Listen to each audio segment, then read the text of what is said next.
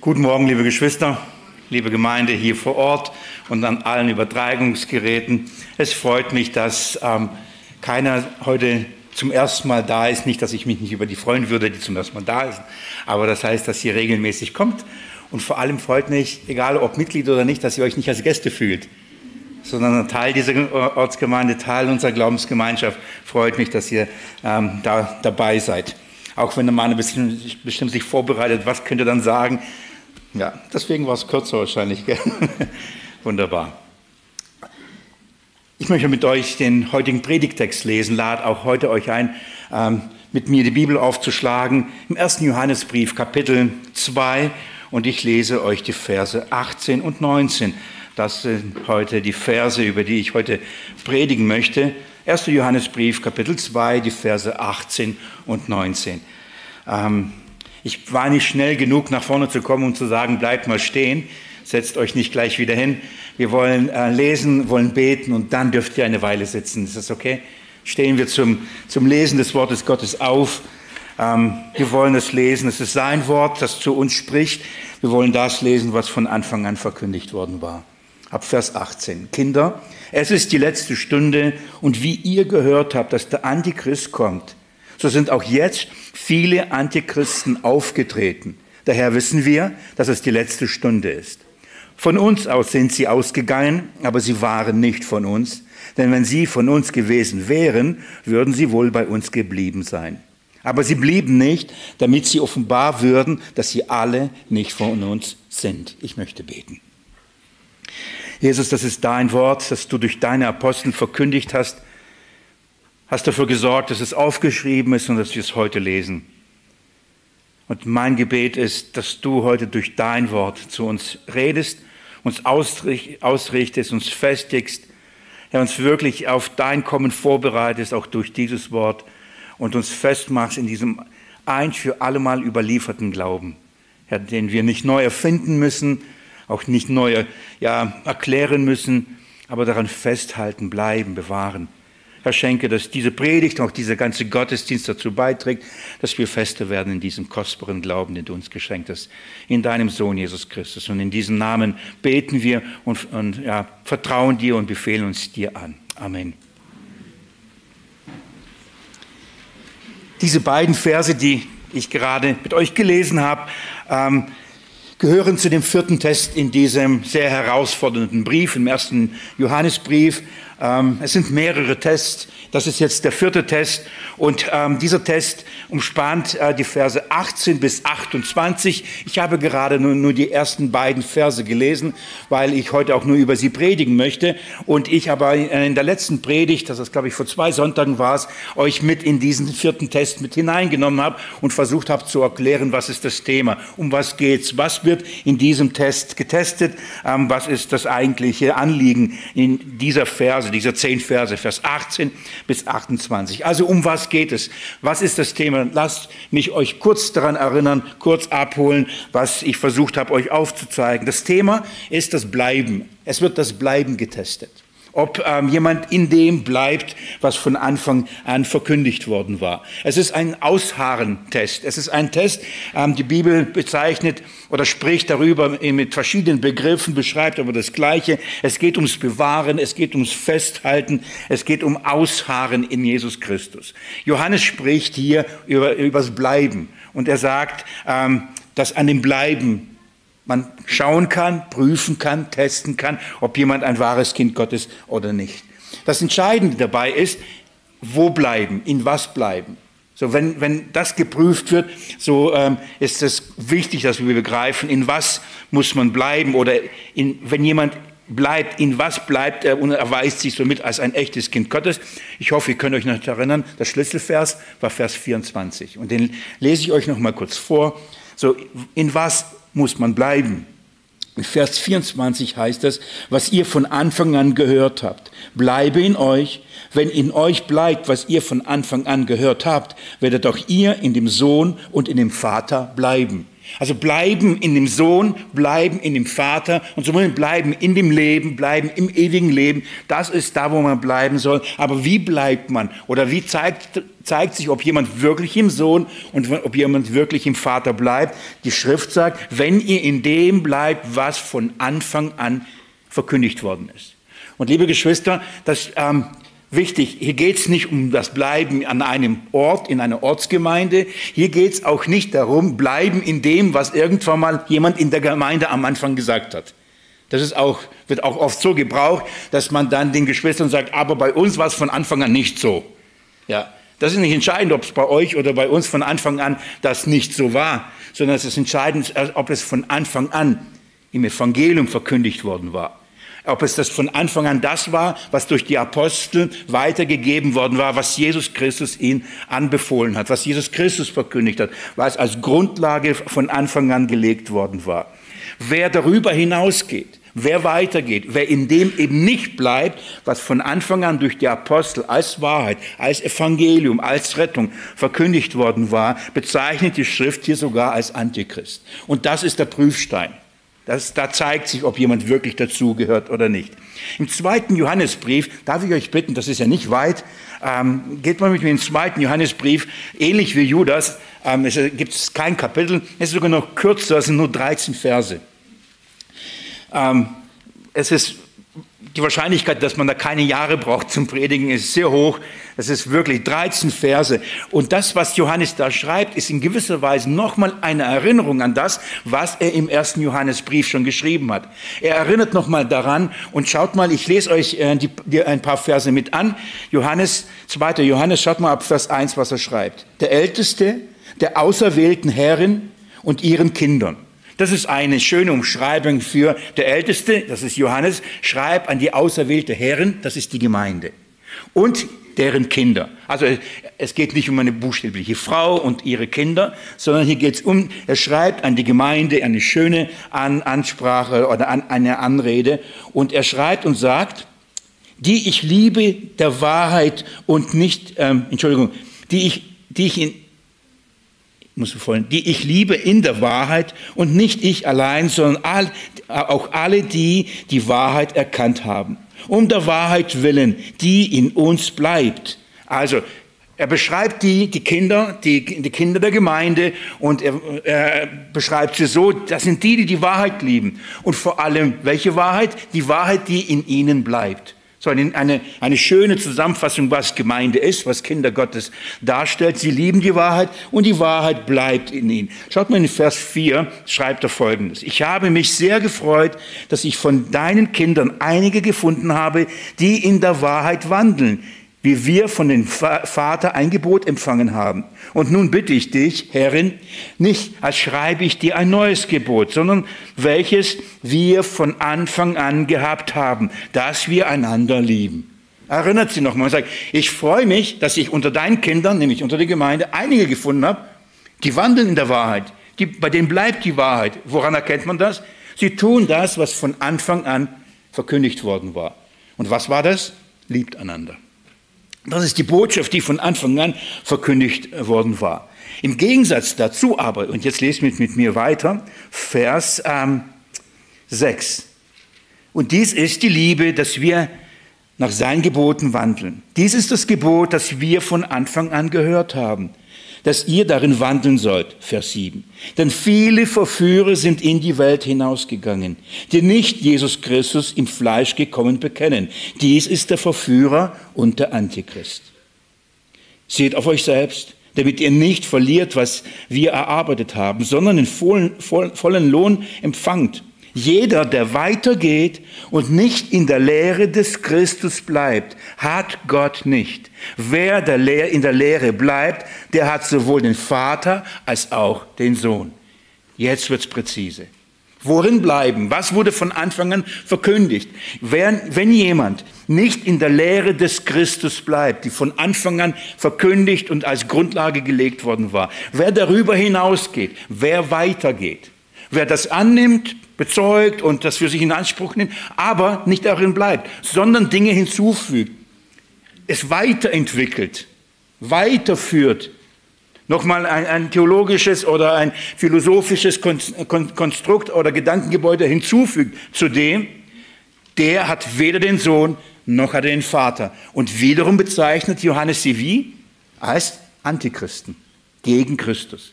Das ist das, in, in was bleiben? Wo bleiben? In der Lehre, im Wort. In welcher Lehre, in welchem Wort? Das von Anfang an verkündigt worden war. Manne hat in der Einleitung gesagt, uns wurde der Glaube überliefert, ein für alle Mal. Wir müssen ihn neu erfinden, nicht neu erfinden. Wir müssen ihn auch nicht irgendwie erweitern, sondern unsere Aufgabe ist, in diesem Glauben, der ein für alle Mal überliefert worden war, zu bleiben und dafür zu kämpfen, dass er nicht verloren geht oder dass da nicht, nichts hinzugefügt wird oder dass, nicht, dass da nichts weggenommen wird, sondern dass dieser Glaube die einzige Grundlage äh, ist, die wir haben. Der zweite Johannesbrief hat im Prinzip das gleiche Thema, nur noch mal kompakt und sagt, bitte bleibt, bleibt in dem, was von Anfang an gepredigt worden ist. Ich mag das, wie er das hier schreibt, in der Lehre des Christus. Nicht irgendeiner Lehre, es ist die Lehre des Christus. Das wurde von Anfang an gepredigt. Von Anfang an wurde Christus gepredigt. Und da sollte man bleiben. Jesus Christus hat das selber gesagt. Darf ich euch bitten, ins Johannesevangelium mit mir zu gehen und dort das 15. Kapitel aufzuschlagen. Ein Kapitel, das wir sehr gut kennen, vor allem von dem Gleichnis der Weinstock und die Reben, oder? Da geht es um Fruchtbringen. Es ist gerade bei mir präsent. Ich war gerade die Tage unterwegs und habe dann mit einigen Brüdern von einer Firma, einer Geschäftsleitung, ähm, durfte ich ein paar Bibelarbeiten machen. Ähm, und ihr Anliegen war, sie wollten, dass Einigkeit und, und, und Liebe und diese Dinge untereinander sind als Grundlage für ihre, für ihre Zusammenarbeiten. Und wie kann, wie kann das passieren? Wie kann es sein? Wie, wie, wie kann man diese Liebe zueinander, die Harmonie und Akzeptanz schaffen? Und man hätte natürlich gern so ein paar, paar praktische Anweisungen, wie man miteinander umgeht. Mein Anliegen war, Ihnen zu zeigen, dass wenn Sie in Christus bleiben, diese Frucht kommen wird. Denn ohne ihn können Sie nichts tun. Sie können sich um Liebe, Akzeptanz, Toleranz, alles bemühen. Wenn Sie nicht in dem bleiben, was von Anfang an verkündigt worden war, und übrigens da heißt es, liebt einander, dann wird das nicht, nicht, nicht sein. Schlag mit mir also Kapitel 15 auf und lest nochmal diese Worte. Ähm, ich lese ähm, euch an ab Vers 6. Nein, eigentlich müsste ich schon ein bisschen vorher. Ich ab Vers 1. Ich bin der wahre Weinstock. Mein Vater ist der Weingärtner. Jede Rebe an mir, die nicht Frucht bringt, nimmt er weg. Und jede, die Frucht bringt, die reinigt, dass sie mehr Frucht bringe. Ihr seid schon rein um des Wortes willen, das zu euch geredet habe. Bleibt in mir und ich in euch. Wie die Rebe nicht von sich selbst Frucht bringen kann, sie bleibe denn am Weinstock. So auch ihr nicht. Ihr bleibt denn nicht in mir. Ich bin der Weinstock, ihr seid die Reben. Wer in mir bleibt und ich in ihm, der bringt viel Frucht, denn getrennt von mir könnt ihr nichts tun. Wenn jemand nicht in mir bleibt, so wird er hinausgeworfen wie die Rebe und verdorrt, und man sammelt sie und wirft sie ins Feuer und sie verbrennt. Wenn ihr in mir bleibt und meine Worte in euch bleiben, so werdet ihr bitten, was ihr wollt, und es wird euch geschehen.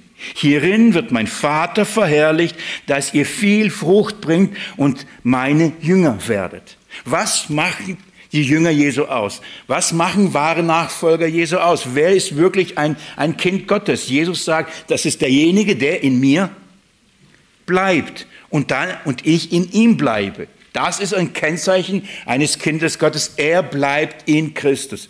Was bedeutet in Christus bleiben? Jesus sagt in Vers 7, wer in mir bleibt und meine Worte in ihm bleiben. Wie bleibt man in Christus? In seinem Wort. Bleibst du in dem, was von Anfang an über ihn verkündigt worden war? Bleibst du in, in, in, dem, in, in, in, in dem Anfang seiner Gebote, in dem Anfang der Verkündigung des Evangeliums? Bleibst du in dem, was gelegt worden ist? Dann sagt Jesus, dann bleibst du in mir. Bleibst du in mir nicht, dann wirst du hinausgeworfen und offenbarst dich nämlich als einer, der keine Frucht bringt. Und derjenige, der keine Frucht bringt, gehört nicht Christus. Denn Frucht ist, bringen ist die Frucht ist nur ein Resultat an Christus bleiben. Wir bringen nicht die Frucht hervor, oder? Die Frucht entsteht, wenn wir in Christus bleiben. Wenn wir nicht in Christus sind, dann gibt es keine Frucht. Das ist sehr entscheidend und auch Jesus lehrte also, dass das Kennzeichen der Kinder Gottes ist in Christus bleiben, in ihm bleiben, das heißt in seinem Wort bleiben. Eine Sache noch, dieses Bleiben ist keine kurzzeitige Angelegenheit. Dieses Bleiben ist nicht eine kurzzeitige Begeisterung und Annahme. Dieses Bleiben oder diese Echtheit offenbart sich in einem Langzeittest. Es ist etwas, was über eine längere Zeit erprobt wird und durch, äh, über eine längere Zeit aufgezeigt, ob jemand bleibt. So äh, entsprechend den Umständen, den Schwierigkeiten, den Bedrängnissen, wenn jemand immer noch an ihm und an seinem Wort bleibt, entsprechend der Verführungen, so viele Lehren, die über Christus gepredigt und, und, und äh, äh verteilt werden, immer noch bei Christus bleiben, da offenbaren sich die wahren Kinder Gottes. Sie bleiben bei, bei ihm und lassen sich nicht beirren, werden nicht von jedem Wind der Lehre hin und her getrieben. Und das klingt interessant, das ist aber äh, äh, gut oder da gehe ich jetzt mal hin, sondern sie bleiben bei dem, was von Anfang an gepredigt worden ist. Liebe Geschwister, auf deiner Seite offenbart sich der Antichrist und die vielen Antichristen in, dadurch, dass sie eben nicht bleiben. Das Wort habe ich das voll oft gesagt, gell? aber das hören wir ein, dass sie nicht bleiben. Im Gegensatz dazu offenbaren sich die Kinder Gottes dadurch, dass sie nicht auf die falschen Propheten, auf die Antichristen hören, die nur ein Anliegen haben, sie da rauszubringen, sie wegzuführen von dem ein für alle Mal überlieferten Glauben, wegzuführen, zu verführen und sie zum Weggehen zu bewegen, von dieser Wahrheit sich zu bewegen. Das ist das Anliegen dieser falschen Propheten, dieser, dieser Antichristen, damit man nicht in Christus bleibt, damit man nicht in seinem Wort bleibt, damit man nicht in seiner Liebe bleibt. Ich hoffe, ihr habt noch nicht Johannes 15 zugeschlagen. Lest mit mir Vers 9. Ich liebe diesen Vers. Wie der Vater mich geliebt hat, habe auch ich euch geliebt. Bleibt in meiner Liebe. Ist das herrlich? Worin bleiben? Letztendlich, wenn wir das, sein Wort gehört haben, wenn wir äh, zu, von Christus gehört haben, wenn wir das alles zusammenfassen würden, in was eigentlich sollen wir bleiben? Was ist das Wort? Was wurde von Anfang an verkündigt? Dass, dass der Vater uns in seinem Sohn Jesus Christus liebt. Das ist das Evangelium. Und darin sollen wir bleiben. Von nichts und niemanden uns das in Frage stellen lassen. Wenn jemand bleibt in diesem, der erweist sich als echt. Wenn jemand daran zweifelt oder dahin geht, dass jemand kommt und sagt, ah, du kannst nicht wirklich sicher sein, ob du wirklich von ihm geliebt wirst oder nicht. Du musst noch das tun, das tun, das halten oder nicht. Und, und, und du sagst, bin ich wirklich geliebt? Weil ich habe ja das gehört, das gelernt. Das Wort Gottes sagt, bleibt in meiner Liebe. Wer Christus erkannt hat, wer den Vater erkannt hat, er weiß, er ist von ihm geliebt. Und in dieser Liebe gilt es zu bleiben. Jesus sprach darüber, dass das angegriffen wird. Er sprach darüber, dass viele Verführer kommen werden, dass sogar eine globale Verführung kommen wird, die die ganze Menschheit betreffen ist, die sie verführen wird. Aber er versprach auch, dass da die Seinen bewahren wird. Die Seinen werden sich als echt erweisen. Warum? Er bewahrt sie und sie werden bleiben. Darf ich euch einen anderen Brief von Johannes kurz zeigen und euch bitten, die Offenbarung aufzuschlagen. Und zwar Offenbarung Kapitel 3.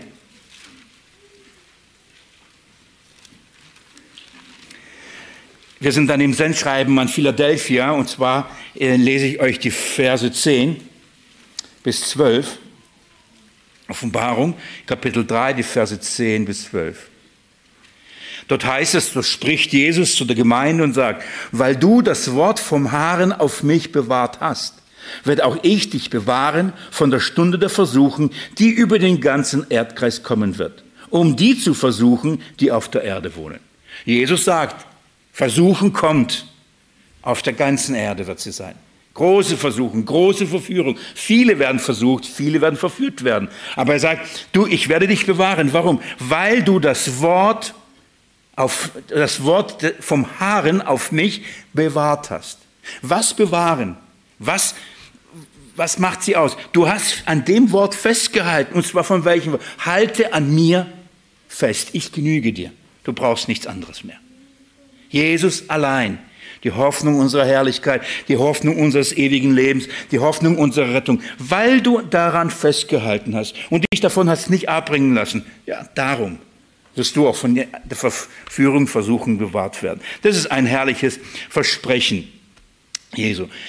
Liebe Geschwister, das ist das Thema von, dem, von den zehn Versen. Das ist das Thema von diesem vierten Test. Es geht zu testen, ob man in Christus bleibt, ob man in, in Christus immer noch ist, in ihm bleibt oder ob man schon längst weitergegangen ist oder nicht.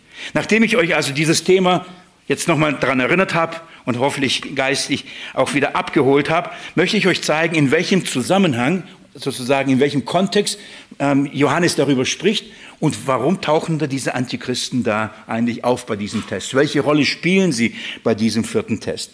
Dürfen wir mit mir wieder zurückgehen in den ersten ähm, Johannesbrief? Welche Rolle, was ist der Kontext und welche Rolle spielen hier die, der Antichrist beziehungsweise die vielen Antichristen, von denen hier die Rede ist? Wenn ihr Vers 18 euch anschaut, und dann gleichzeitig auch Vers 28, wenn ihr eure eigene Bibel dabei habt, wird es einfacher fallen als auf der Folie. Ähm, dann werdet ihr merken, an wen dieser Text gerichtet ist. An wen spricht Johannes hier an? Zum wem spricht das Wort Gottes? Schaut mal, Vers 18 heißt Kinder. Es ist die letzte Stunde.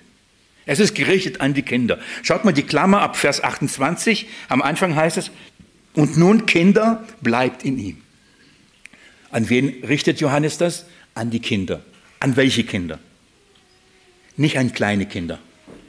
Also nicht buchstäblich jetzt an Kinder. Erstaunlicherweise gibt es nicht wenige, die das echt glauben, dass Johannes hier wirklich an Kinder schreibt. Also so wie Ruben gerade ein Kinderbuch vorgestellt hat und gesagt, das ist die Altersgruppe, so für die kleinen Kinder. Ähm, für junge Erwachsene ist das noch nichts.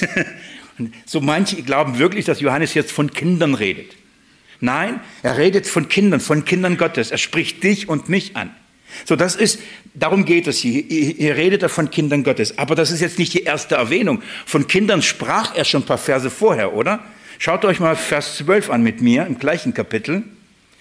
Er begann und, und, und, und diesem einem Einschub hat er doch gesagt, ich schreibe euch Kindern, weil euch die Sünden vergeben sind, um seines Namens willen. Ich schreibe euch Vätern, weil ihr den erkannt habt, der von Anfang an ist. Ich schreibe euch junge Männer, weil ihr den Bösen überwunden habt. Ich schreibe euch Kinder, weil ihr den Vater erkannt habt. Ich schreibe euch Väter, ich habe euch Väter geschrieben, weil ihr den erkannt habt, der von Anfang an ist. Ich habe euch, ihr jungen Männer, geschrieben, weil ihr stark seid und das Wort Gottes in euch bleibt und ihr den Bösen überwunden habt. Das heißt, in den Versen vorher hat er schon zu den Kindern geschrieben. Und er hat sie als Kinder schon identifiziert. Warum? Weil er gesagt hat, ich habe euch geschrieben, ich weiß, ihr seid Kinder Gottes, euch sind die Sünden vergeben. Ihr habt den erkannt, der von Anfang an ist, Jesus Christus. Ihr habt den Bösen überwunden. Wie? Das Wort Gottes bleibt in euch und ihr habt ihn überwunden. Er sprach sie schon als Kinder an und das ist der Zusammenhang. Er redet schon zu ihnen als Kindern, hat sie als Kinder in Gottes identifiziert, indem er bestimmte Dinge über sie gesagt hat, ihre Erkenntnis von dem, der von Anfang an ist, ihre Überwinden des Bösen, der Welt und das, was in der Welt ist. Und jetzt geht er hin und spricht sie nochmal an. Warum macht er das? Jetzt vertieft er diesen Gedanken und an zwei Dingen wird das jetzt offenbar. Er hat ja vorhin gesagt, Kinder, Kinder Gottes sind die, die den erkannt haben, der von Anfang an ist. Und Kinder Gottes sind die, die den Bösen überwunden haben durch das in ihm bleibende Wort. So, jetzt erklärt er diese Überwindung der Kinder. Wie, was haben sie überwunden? Sie haben den Bösen überwunden. Was bedeutet das? Und wir haben gesehen in Vers 15 äh, bis 17, es war seine Welt, oder? Die Kinder Gottes überwinden den Bösen, indem sie überwinden die Welt des Bösen. Und nicht nur die Welt des Bösen überwinden sie, sondern überwinden auch das alles, was in der Welt ist. Und zwar die Begierden. Das macht die Kinder Gottes aus. Das war der dritte Test. Sie lieben nicht die Welt. Sie lieben nicht die Dinge, die in der Welt sind, sondern sie lieben Christus. Sie bleiben in seiner Liebe. Darum überwinden sie das alles. Aber jetzt kommt Johannes hin und sagt, die Kinder Gottes überwinden nicht nur die Welt und ihre Begierden, Sie überwinden nicht nur das, was in der Welt ist, diese, die Fülle an Begierden der Augen, des Fleisches, Hochmut des Lebens. Sie überwinden auch noch etwas anderes, was in der Welt ist. Und zwar nicht nur die böse Welt, sondern auch ihre bösen Arbeiter. Und das ist der Test. Kinder Gottes überwinden nicht nur die böse Welt, sondern die überwinden auch die bösen Arbeiter, die in der Welt sind. In der Welt sind nicht nur die Begierden, die uns herausfordern, in der Welt ist nicht, der, nicht, nur der Hochmut, der uns herausfordert, die Begierde des Fleisches und die Begierde der Augen, sondern in der Welt fordert uns genauso heraus die bösen Arbeiter. Und darum spricht Johannes hier in diesem Zusammenhang von diesen Arbeitern, weil das, ist, das gehört auch zu dem Bösen. Das gehört genauso, ihn zu überwinden. Das ist genauso das, was in der Welt ist. Das ist in der Welt. Geht mit mir ins, ins vierte Kapitel. Johannes, 1. Johannes Kapitel 4 und, und schaut ab Vers 1, was Johannes da schreibt. Geliebte, glaubt nicht jedem Geist, sondern prüft die Geister, ob sie aus Gott sind. Denn viele falsche Propheten sind in die Welt hinausgegangen. Hierin erkennt man den Geist Gottes. Jeder Geist, der Jesus Christus im Fleisch bekommen, gekommen bekennt, ist aus Gott. Und jeder Geist, der nicht Jesus bekennt, ist nicht aus Gott. Und dies ist der Geist des Antichristen, von dem ihr gehört habt, dass er komme. Und jetzt ist er in der Welt. Und dann guckt mal, ihr seid aus Gott Kinder und habt sie überwunden, weil der, welcher in euch ist, größer ist als der, welcher in der Welt ist. Sie sind aus der Welt, deswegen reden sie aus dem Geist der Welt. Und die Welt hört sie. Wir sind aus Gott. Wer Gott kennt, hört uns. Wer nicht, wer nicht aus Gott ist, hört nicht. Hieraus erkennen wir den Geist der Wahrheit und den Geist des Irrtums.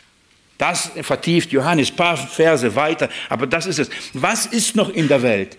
In die Welt sind die falschen Propheten, in die Welt sind die Antichristen gegangen, um was zu tun? Um zu verführen, um zu verderben, um wegzulocken, um wegzuführen. Und Johannes sagt, wir müssen die Geister prüfen. Und woran erkennt man ähm, den Geist des Antichristen? Woran erkennt man den Geist, der aus Gott ist? Und er erklärt das und er spricht auch darüber, Kinder, aber wir haben sie überwunden. Wir haben sie überwunden. Warum? Wir hören wir hören Gottes Wort, wir kennen Gottes Wort, wir bleiben in dem Wort, in, Gottes Wort. Kinder Gottes überwinden diese Welt, nicht nur in ihren allen Begierden, Kinder Gottes überwinden die Welt in ihren allen Versuchungen und Verführungen durch falsche Propheten, durch falsche Lehrer, durch die sogenannten Antichristen. Und das ist der Zusammenhang den, äh, und, und, und der sogenannte Kontext, in dem Johannes das hier entfaltet. Er kommt Nochmal, er kommt nicht mittendrin auf die Idee, über zukünftige Ereignisse und den Herrn Bösewicht zu reden, der irgendwann mal kommt und mit der Gemeinde nichts zu tun hat. Er kommt dann nicht plötzlich auf die Idee, darüber zu schreiben. Er schreibt darüber, was, welche Herausforderungen die Kinder Gottes treffen und was sie überwinden sollen. Und dazu gehören eben auch die Antichristen oder der Antichrist. Ich erkläre euch gleich auch, ich hoffe, ähm, gleich, ob, was es mit dieser Einzahl und Mehrzahl äh, ähm, auf sich hat. Also, was ist unser Kontext? Die Kinder Gottes überwinden ähm, die Welt des Bösen in, mit allem, was in ihr ist. Und dazu gehören auch eben diese bösen Arbeiter, denn sie sind genauso in die Welt hinausgegangen und haben dieses Ziel.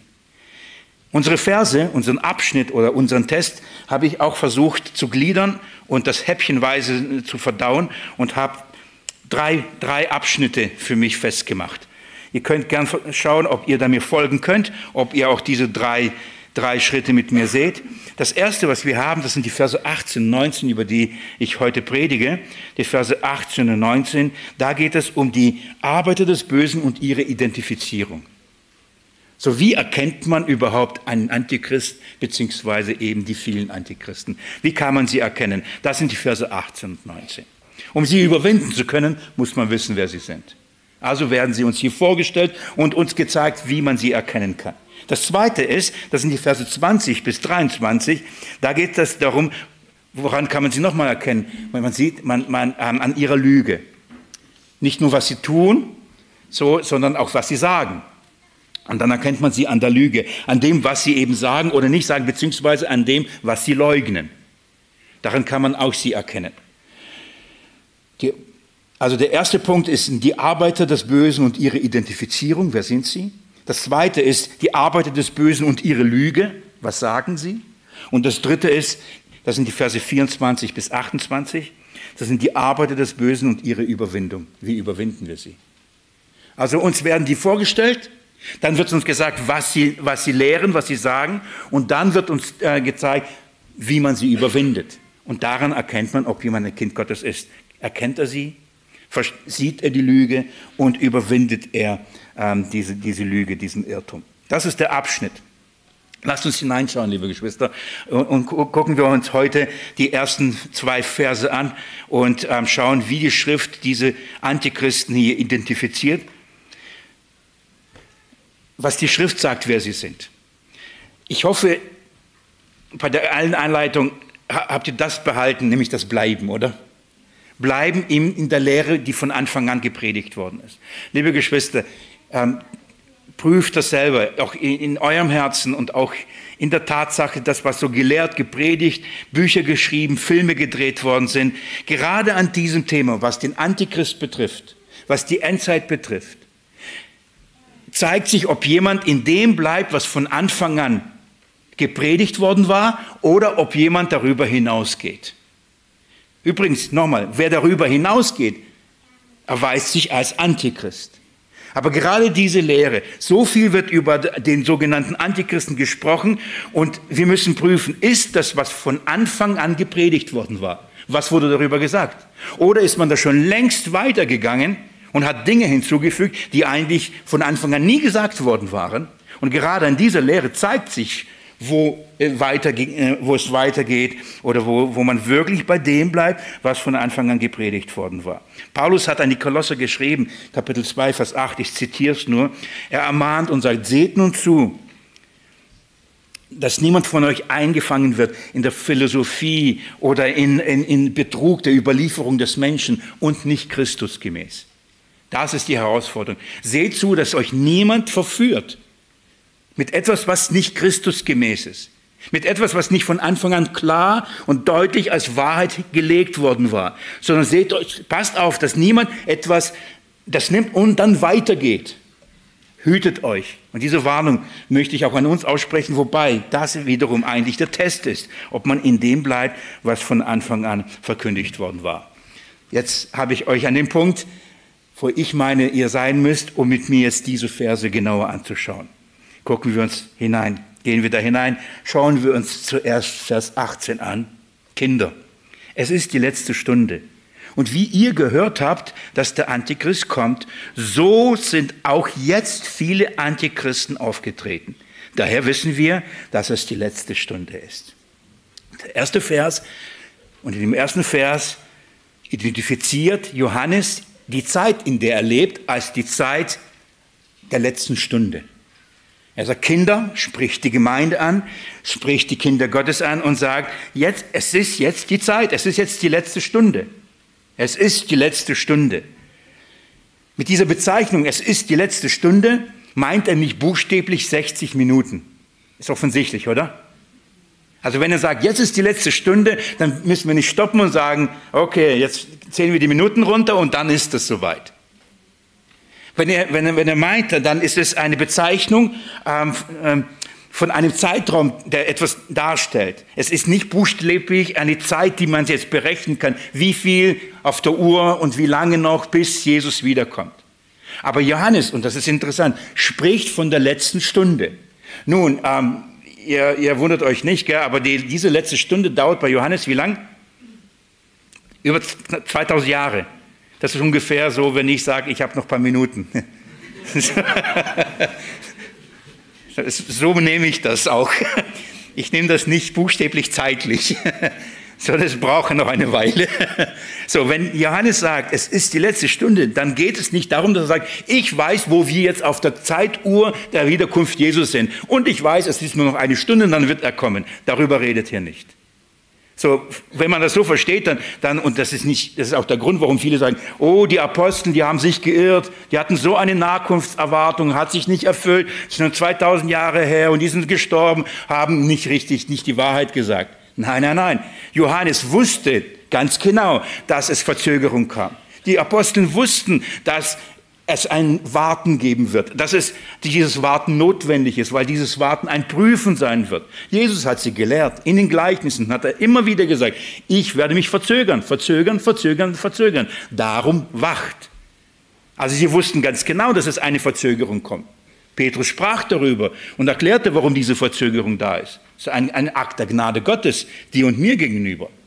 Aber wenn die also von der letzten Stunde sprechen oder wenn er von der letzten Stunde, dann redet nicht von Minuten, sondern er bezeichnet einen, ein, ein heißgeschichtlich eine Epoche, eine Zeit, die ganz besondere, ein ganz besonderes charakterisiert ist. Da werden ganz besonders, besondere Dinge geschehen. Er beschreibt das, das Ende, ein, ein, ein, eine Zeit des Endes. Was ist, damit, was ist damit gemeint? Die Bibel, oder wenn, wenn die Bibel spricht von der letzten Zeit, die sagt auch zum Beispiel die letzten Tage, dann meint sie nicht so die, jetzt die, buchstäblich die letzten Tage, bevor Jesus kommt, sondern dieser Zeitraum umspannt das erste und das zweite Kommen Jesu. Wenn die Bibel von der letzten Zeit redet, von den letzten Tagen redet oder sogar von der letzten Stunde redet, dann meint sie, das ist diese Zeitperiode ab, zwischen dem ersten und dem zweiten Kommen Jesu. Ich will präziser sein nach der Auferstehung und Himmelfahrt Jesu bis zu dem Kommen in den Wolken des Himmels. Das bezeichnet die Bibel als letzte Tage. Das sind letzte Tage. Es ist nicht buchstäblich Tage zu rechnen, sondern es ist eine, eine geistlich ähm, gesehen, heilsgeschichtlich gesehen, eine letzte Periode, in der Gott etwas tut, bevor wirklich das Ende kommt. Der Hebräerbriefschreiber sagt, dass und, und, und zeigt es uns auf. Schlag mit mir das kurz auf, Hebräer 1, Vers 1. Hebräerbrief, Kapitel 1 und Vers 1. Ich vermute, ihr habt schon eine Idee, was da steht. Jetzt habe ich es. Ich lese euch gern vor. Nachdem Gott vielfältig und auf vielerlei Weise ehemals zu den Vätern geredet hat, in den Propheten, hat er am Ende dieser Tage zu uns geredet im Sohn. So das Kommen des Sohnes Gottes, das Reden des Sohnes Gottes, das Offenbaren des Sohnes Gottes, damit beginnen die letzten Tage. Hat er am Ende dieser Tage von welchen Tagen? Was ist das Ende der Tage? Was ist diese letzte Zeit? Was sind die letzten Stunden? Um was geht es hier? Wir müssen diese Zeitepoche aus dem Kontext von dem jetzigen und dem zukünftigen Zeitalter verstehen. Wir leben momentan in dem jetzigen Zeitalter. Das heißt, in einer Zeit, die gekennzeichnet ist von bestimmten Dingen, zum Beispiel von einer irdischen Welt, einer sichtbaren Welt, aber genauso einer gefallenen Welt, einer bösen Welt, einer teuflischen Welt. Die Bibel redet von jetzigem Zeitlauf und mit allem, was da zu diesem jetzigen Zeitlauf dazu gehört. Wir machen unsere Augen auf und wir sehen, was alles dieser Zeitlauf mit sich bringt. Wir leben in diesem Zeitlauf und wir spüren alle diese Boshaftigkeit, Sündhaftigkeit und Vergänglichkeit. Es gibt eine Zeitepoche, die von Gott festgelegt ist. Und, und sie beginnt mit der Schöpfung dieser Erde und wird enden mit der Vernichtung dieser Erde. Und mit allem, was zu dieser Erde gehört, beziehungsweise der zu, zu dieser Welt gehört, der von dieser Welt ist. Mit all den Begierden, mit all dem, was in dieser Welt ist. Das ist der jetzige Zeitlauf. Mit dem Kommen Jesu Christi bricht in diese Zeit, in diese jetzige Zeit, die zukünftige Zeit. Es, bringt, es bricht das zukünftige Zeitalter herein. Und ab dem Moment, wenn, als Jesus auf diese Welt kam, begannen die letzten Tage, begannen die letzten Stunden für dieses Zeitalter, für diese Welt, für diesen Weltlauf. Mit dem Kommen Jesu läutete Gott das Ende ein. So müssen wir es verstehen. Wie lange letztendlich das Ende geht, wissen wir nicht. Aber wir wissen, das ist die letzte Zeit. Im Bild gesprochen könnt ihr euch so vorstellen. Wenn ihr jetzt diesen Zeitlauf als eine große Kugel nehmt und, ähm, und Jesus kommt und er kommt am Ende von dieser Kugel, kommt er dahin und das Reststück von dieser Kugel, das ist die letzte Zeit. Und da bricht aber zugleich in diese Zeit hinein das neue Zeitalter. Und wir haben eine Überlappung von dem Jetzt und von dem Zukünftigen, von dem Irdischen und von dem Himmlischen, von dem Gefallenen und von dem Geheiligten. Und wir haben eine Überlappung. Die Bibel ähm, lehrt uns das und das ist die Zwischenzeit, in der du und ich leben. Das ist übrigens die Zerrissenheit. Von schon jetzt erfahren wir die Segnungen und, auf, und wir leben aber immer noch in der Vergänglichkeit. In dieser Zwischenzeit leben wir. Und diese Zwischenzeit beschreibt die Bibel als letzte Zeit, die letzten Tage. Ihr habt wahrscheinlich schon mal gehört, dein letztes Stündlein hat geschlagen. Habe ich irgendwo mal gehört. Weiß nicht, wer es zu mir gesagt hat. In welchem Kontext hat man jemand gesagt. Da wusste ich, okay, das war's, ich muss bald gehen. Aber ich habe jetzt nicht an die Uhr äh, gestoppt und gesagt, okay, hab noch 60 Minuten Zeit zum Packen. Das war's ja nicht. In diesem Sinne äh, sagt Johannes, wir leben in der letzten Zeit oder in der letzten Stunde. Die letzte Stunde dieser Erde hat geschlagen. Das, ich, ich will es andersrum äh, sagen. Das Ende hat begonnen. Mit dem Kommen Jesu hat das Ende begonnen. Und liebe Geschwister, ich bemühe das jetzt wieder. Wenn das Ende vor 2000 Jahren begonnen hat, wie weit sind wir? Sehr weit. Geht mal in den Römerbrief nochmal, ähm, und zwar in Kapitel 13. Ich mag das, wie Paulus darüber spricht. Römer Kapitel 13.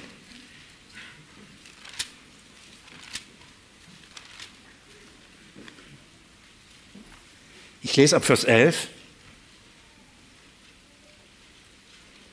Und dann heißt es, nun dies tut als solche, die die Zeit erkennen, dass die Stunde schon da ist. Paulus sagt das Gleiche. Erkennt, wir leben in dieser letzten Stunde. Die Stunde ist schon da. Die hat schon längst angefangen. Paulus schreibt es auch vor 2000 Jahren. Und als er das schreibt, waren sie auch schon ein bisschen weiter als zu Anfang. Darum schreibt er Folgendes dass die letzte Stunde schon da ist, dass ihr aus dem Schlaf aufwacht. Denn jetzt ist unsere Rettung näher, als wir zum Glauben kamen. Das ist ein tolles Argument, gell? Das ist es. Also wenn Paulus damals schreibt, Leute, wacht auf, wir leben in der letzten Stunde, wir leben in der Endzeit, wir leben in der Zeit der Vorbereitung, dass diese Erde vernichtet wird, dass die Sünde auf ihr gerichtet wird und alle Werke vergehen werden und eine neue Himmel, neue Erde aufgerichtet wird, eine neue Gerechtigkeit, ein neues Leben empfangen wird. Wir sind in der Zeit, wo das hineinbricht und Gott beginnt, das aufzurichten. Das Gericht steht kurz vor der Tür. Wenn Paulus das schon denen sagte und sie damit so ausrichtete, ein Leben zu leben als ein Kind des Lichts, wie viel mehr wir heute, angesichts der Nachrichten, die wir haben, oder? Angesichts dessen, was in der Welt passiert. Ich weiß nicht, wenn jetzt jemand immer noch schläft und sagt, ich habe genug Zeit. Mal schauen, vielleicht übermorgen überlege ich es mir. Ich, hab, ich will noch mein Leben genießen. Wer jetzt immer noch die das, ist auch eine Offenbarung. Wir sind sehr weit. Nochmal, wie weit wissen wir nicht. Aber ich sage mit Johannes, das letzte Stündlein hat geschlagen, mit der Welt. Der ist kurz vom Kollaps. Wie viel mehr müssen wir da uns ausrichten und als die erweisen, die wirklich Gott gehören, die ihm gehören. Wenn er also davon spricht, von dieser letzten Stunde, Johannes, dann redet er von dieser, von, von dieser Zeit, von, zwischen dem ersten und dem zweiten Kommen Jesu. Gehen wir zurück zum Johannesbrief, ersten Johannesbrief. Also sagt er, Kinder, es ist die letzte Stunde und jetzt ist etwas Wichtiges. Und wie ihr gehört habt, dass der Antichrist kommt, so sind auch jetzt viele Antichristen aufgetreten. Das ist ein sehr interessanter Satz. Und darüber müssen wir kurz nachdenken, da gibt es einiges zu überprüfen. Erstens, so wie ihr gehört habt, so sind. Das heißt, das, was Johannes da gerade erlebt und das, was er an die Gemeinde ausrichtet, es ist das, was sie schon gehört haben. Und zwar wie? Wie ihr es gehört habt, so ist das jetzt, oder? Deswegen ist es wichtig, was haben sie gehört, oder? Was haben Sie gehört? Von wo haben Sie es gehört? Wo haben Sie davon schon gehört, dass da ein Antichrist kommt? Der Name des Antichrist taucht hier zum ersten Mal auf. Wo haben Sie was von dem Antichrist gehört, dass er kommt?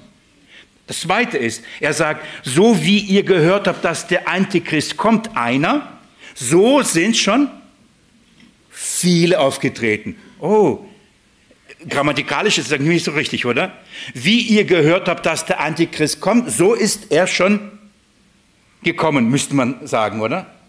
Aber er sagt, ihr habt gehört, der Antichrist kommt. Leute, macht die Augen auf, er ist schon da. Übrigens viele.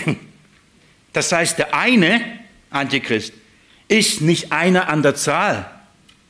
Wenn die Rede von einem Antichristen, dann ist es nicht eine einzelne Person. Nämlich, wie ihr gehört habt, der Antichrist kommt, so sind jetzt viele schon gekommen. Liebe Geschwister, das ist jetzt wichtig. Die Kinder Gottes erweisen sich darin, dass sie in dem bleiben, was von Anfang an ihnen verkündigt worden ist. Johannes sagt, ihr habt von Anfang an etwas gehört über den Antichrist. So ist es schon passiert. Bleibt in dem. Und verzeiht mir, wenn ich das so sage, aber wie viele sind darüber hinausgegangen und haben irgendeine Lehre über einen Antichristen entwickelt, die meiner Meinung nach, und ich möchte das euch gleich zeigen, nichts mit der Schrift zu tun hat die aufgrund von menschlichen Gedankengebäuden und Spekulationen über irgendein Politiker oder über einen Juden oder was weiß ich in der Zukunft kommt, wird, ein, wird einer kommen. Wo, hat, wo wurde das vorher verkündigt? Was wurde ihm am, am Anfang von dem Antichristen gesagt? Was wird er tun? Wo wird er es tun? Wie wird er es tun? Menschen sind weit darüber hinausgegangen, was von Anfang an da gepredigt worden war. Wenn Johannes sagt, ein Kind Gottes zeigt sich darin, dass er in dem bleibt, was von Anfang an gepredigt worden ist. Johannes schreibt, wie ihr von Anfang an gehört habt. Wie ihr gehört habt. Von wem haben sie gehört? In erster Linie von den Aposteln, oder? Von Johannes, von Paulus, von Petrus. Von wem hatten sie es gehabt? Von Jesus. Wo wussten die Empfänger des Johannesbriefes etwas über den Antichristen? Jesus hat oder musste ihnen etwas darüber gesagt haben. Und wenn wir das anschauen, was hat aber Jesus da gesagt, dann müssen wir das nehmen und da aber nicht darüber hinausgehen, in dem bleiben. Darf ich euch kurz zeigen, was Jesus darüber gesagt hat? Geht mir mit mir ins Matthäus-Evangelium, Kapitel 24. Matthäus Evangelium Kapitel 24. In, Im Rahmen der Bibelstunde äh, und der Auslegung zum Petrus, ersten Petrusbrief, im Rahmen der Auslegung zum Markus Evangelium, habe ich über die Endzeitlehren schon mehrmals geredet. Auch im Rahmen der Seminarsoffenbarung kam dieser Abschnitt immer wieder vor. Deswegen werde ich euch nur etwas da hineinnehmen und ähm, ansonsten gerne diese Aufnahmen euch äh, ans Herz legen, sich damit zu beschäftigen. Wir sind in Matthäus 24, wir sind in der Endzeitlehre. Jesus verlässt Jerusalem. Sie haben ihn verworfen, er erklärt es ihnen, dass das Reich von ihnen genommen wird, eine andere Nation gegeben wird, die Frucht bringen wird. Er verlässt Jerusalem, geht gegenüber auf den Ölberg, setzt sich und als er auf dem Ölberg sitzt, was sehen die Jünger da? Den Tempel. Und die sind schwer begeistert, weil sie ihn so toll finden. Und jetzt weisen sie Jesus darauf hin und sagen, Jesus, schau dir das mal an. Und was ist die Reaktion von Jesus? Er ist nicht begeistert davon. Denn er sieht nicht das Äußerliche, sondern das Innere. Und er sieht Götzendienst und Abfall und eine Räuberhöhle. Und dann verheißt er etwas über diesen Ort. Lest mit mir ab Vers 3, Kapitel 24. Als es aber auf dem Ölberg saß, traten seine Jünger für sich allein zu ihm und sprachen, sage uns, wann wird das sein? Also, äh, ich muss doch vorher ein bisschen lesen, Entschuldigung.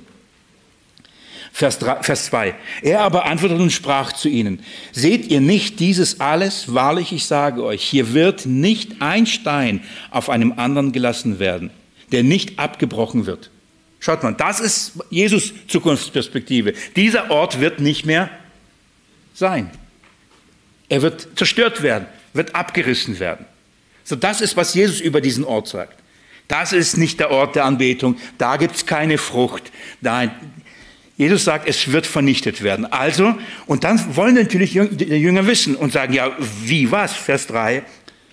Als es aber, als, als er aber auf dem Ölberg saß, traten seine Jünger für sich allein zu ihm und sprachen, sage uns, wann wird das sein und was ist das Zeichen deiner Ankunft? Und jetzt schaut mal, und der Vollendung des Zeitalters. Wann endet dieser Zeitlauf? Wann endet diese Periode? Wann endet diese Welt? Wann ist das Gericht? Wann zerstörst du das alles? Wann? Jesus antwortet ihnen. Und die Antwort, die erste, die ihn gibt, der ihn gibt, guckt mal, was er sagt. Er sprach, und Jesus antwortete und sprach zu ihnen, seht zu, dass euch niemand verführe. Das ist seine erste Warnung, sein erster Hinweis, wenn es darum geht, über das Ende des Zeitalters nachzudenken, wenn es darüber geht, das Ende zu erwarten und sagen, Jesus, was ist das Zeichen? Was wird passieren, wenn die letzte Stunde schlägt? Dann sagt Jesus, lasst euch nicht verführen. Warum nicht? Und dann sagt er, und hier lernen wir was über den Antichrist. Und zwar äh, folgendes.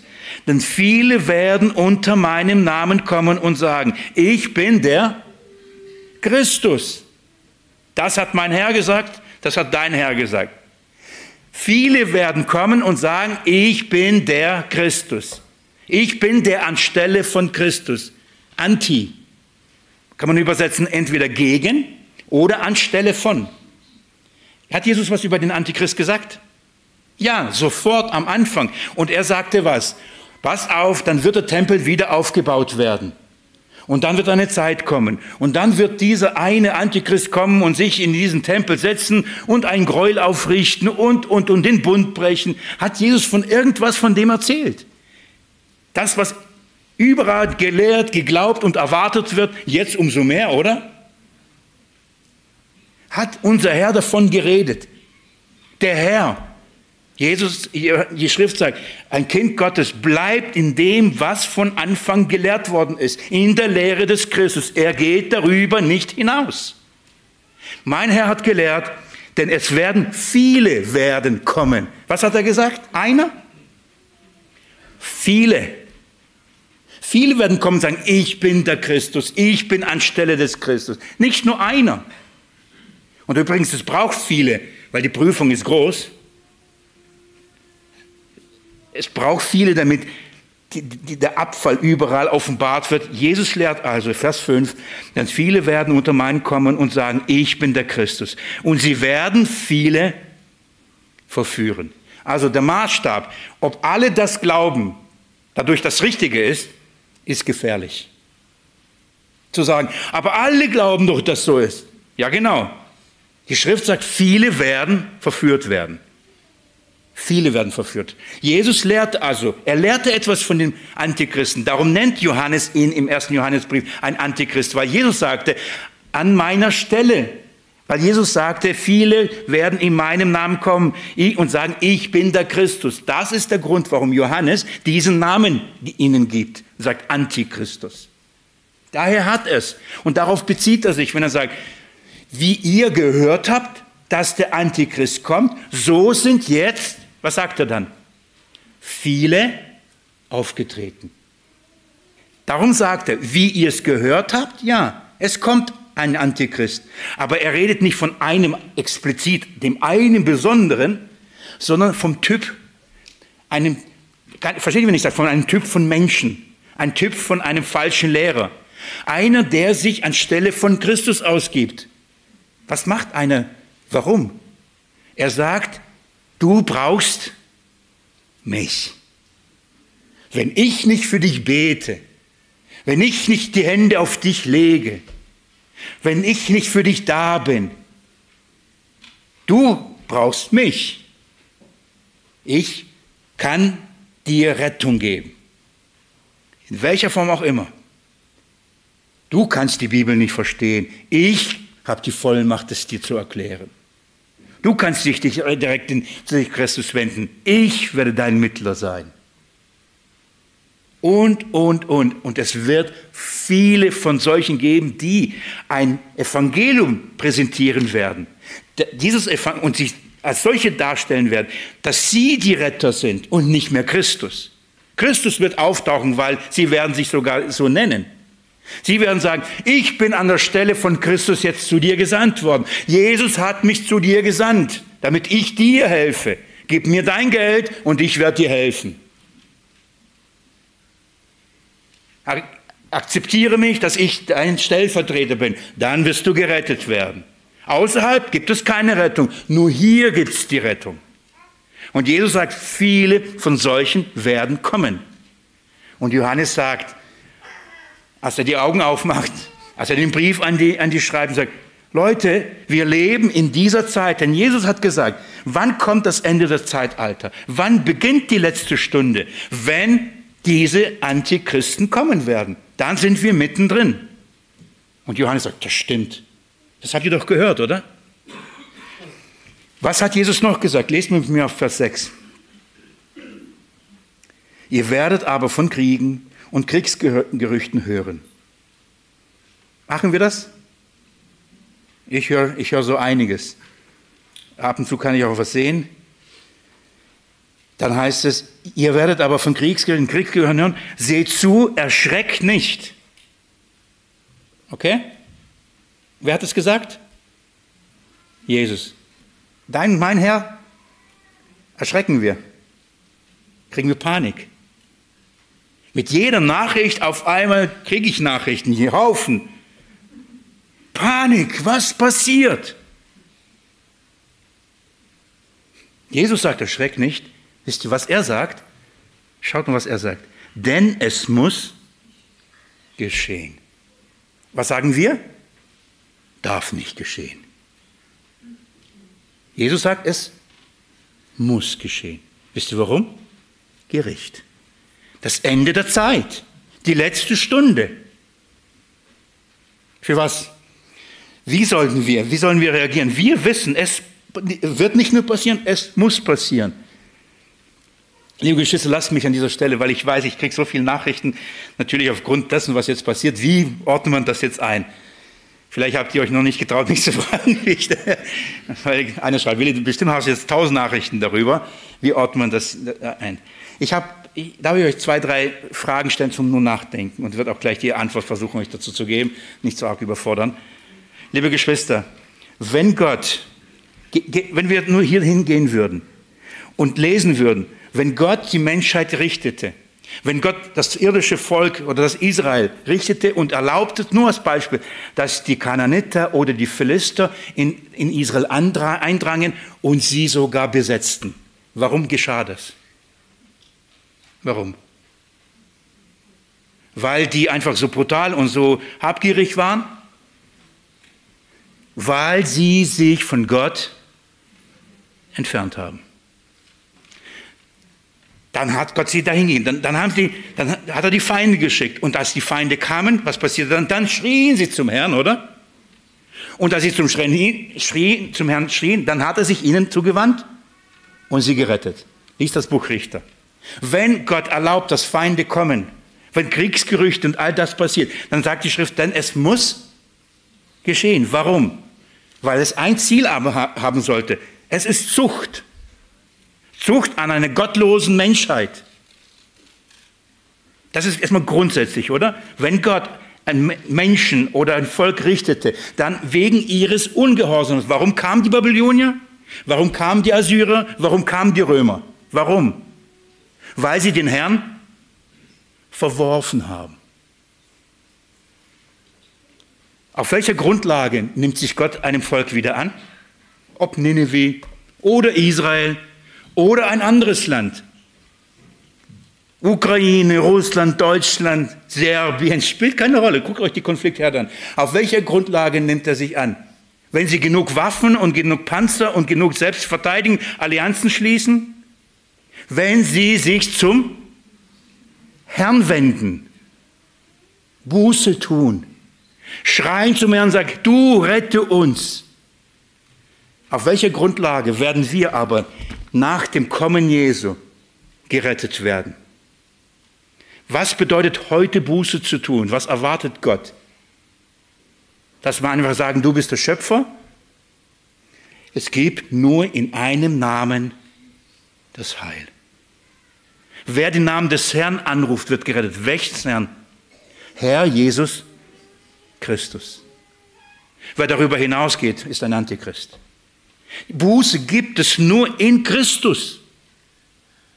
Wenn Gott ein Volk richten und retten wird, dann nur in Christus. Für was sollten wir beten, liebe Geschwister? Warum muss das passieren? damit die Menschen erkennen, sie gehen verloren. Die leben in Sünde. Wir müssen nicht nach Israel schauen, wir müssen auch nicht nur in die Ukraine schauen. Schaut auf diese Welt. Die Gottlosigkeit und die Lieblosigkeit nimmt zu. Warum? Gericht. Die letzte Stunde hat geschlagen. Und wenn wir das sehen, erheben wir unsere Häupter. Wir wissen, es muss passieren und wir bereiten uns vor und sagen, wir bleiben in Jesus, wir bleiben bei ihm, in seiner Liebe bleiben wir. Ich hoffe, ihr könnt mich richtig verstehen, was ich meine. Brauchen die Menschen Rettung? Auch in Israel? Ja, natürlich. Aber welche Rettung? In Christus Jesus. Wissen wir, für was wir beten sollen? Ist Not schlimm? Krieg? Ja.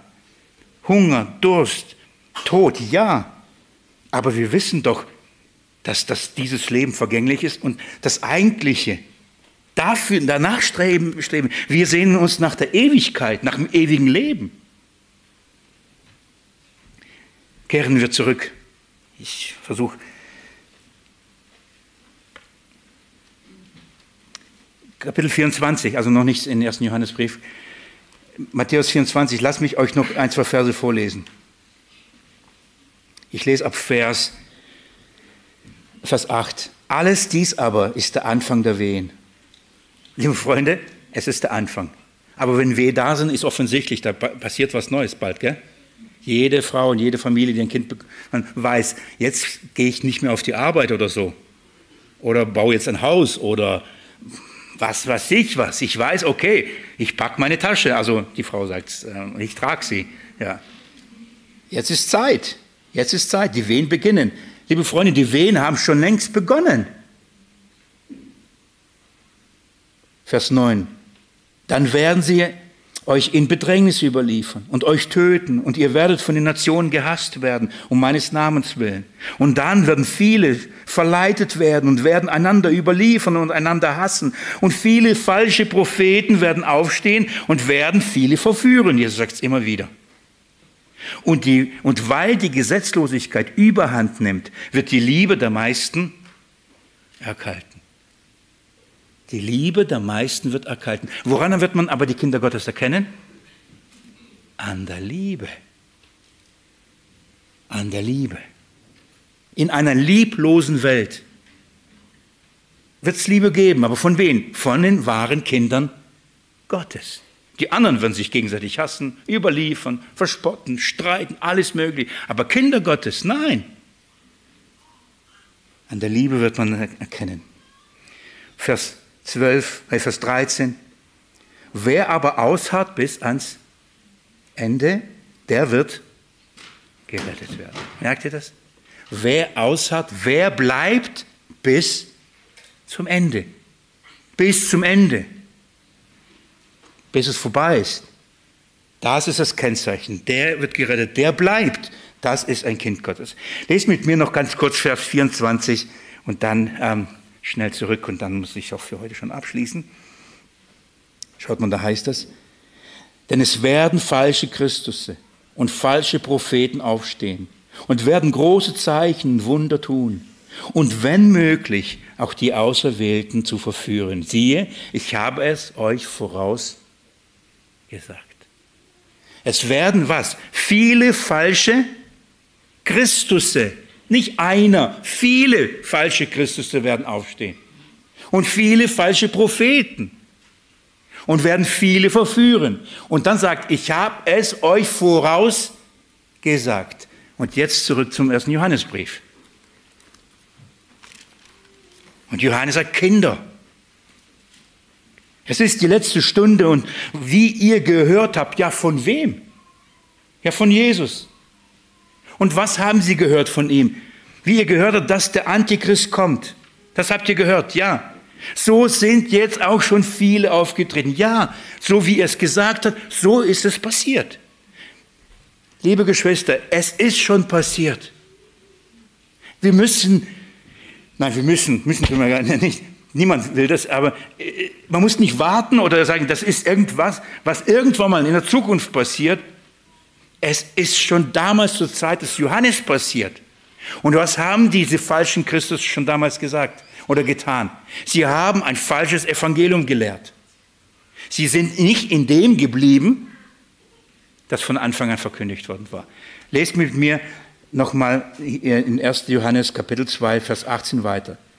So sind auch jetzt viele Antichristen aufgetreten. Daher wissen wir, dass es die letzte Stunde ist. Schaut mal, daher wissen wir, dass es die letzte Stunde ist.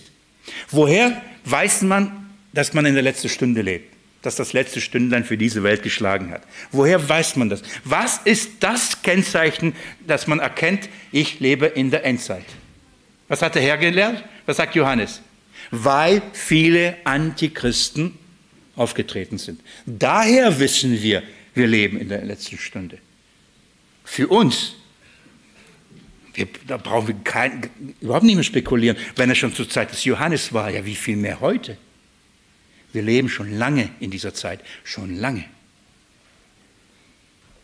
So, das Kennzeichen der Endzeit, das Kennzeichen der letzten Stunde ist das Auftreten vieler Antichristen. Viele, die sich anstelle von Christus stellen. Viele, die, die, die behaupten, sie sind der Christus, nicht indem sie sagen, ich bin der Christus, das ist zu wenig, indem sie sich als Retter, als Mittler, als Versöhner darstellen. Etwas zu Christus hinzufügen oder, wie Johannes, Johannes sagt, weitergehen als in der Lehre des Christus. So, das ist ein Kennzeichen der Endzeit wenn viele Antichristen da sind. Die Zeit ist um und wir müssen Vers, Vers 19 uns anschauen, das machen wir das nächste, das nächste Mal. Aber woher weiß ich, dass es Antichristen sind? Jetzt haben wir gesehen, was macht, was ist die Zeit, was offenbart, was ist das Kennzeichen der Endzeit? Viele Antichristen. Wenn, wenn viele Antichristen da sind, oh, ich lebe in der Endzeit. Aber woher weiß ich, dass das Antichristen sind? Vers 19. Und wir werden sehen, das hat was mit Bleiben zu tun. Das hat was mit Bleiben zu tun. Das ist ein Test. Das offenbart diese Antichristen. Liebe Geschwister, darf ich beten? Die Kost ist schwer und ich würde gerne euch dem Herrn anbefehlen. Jesus Christus,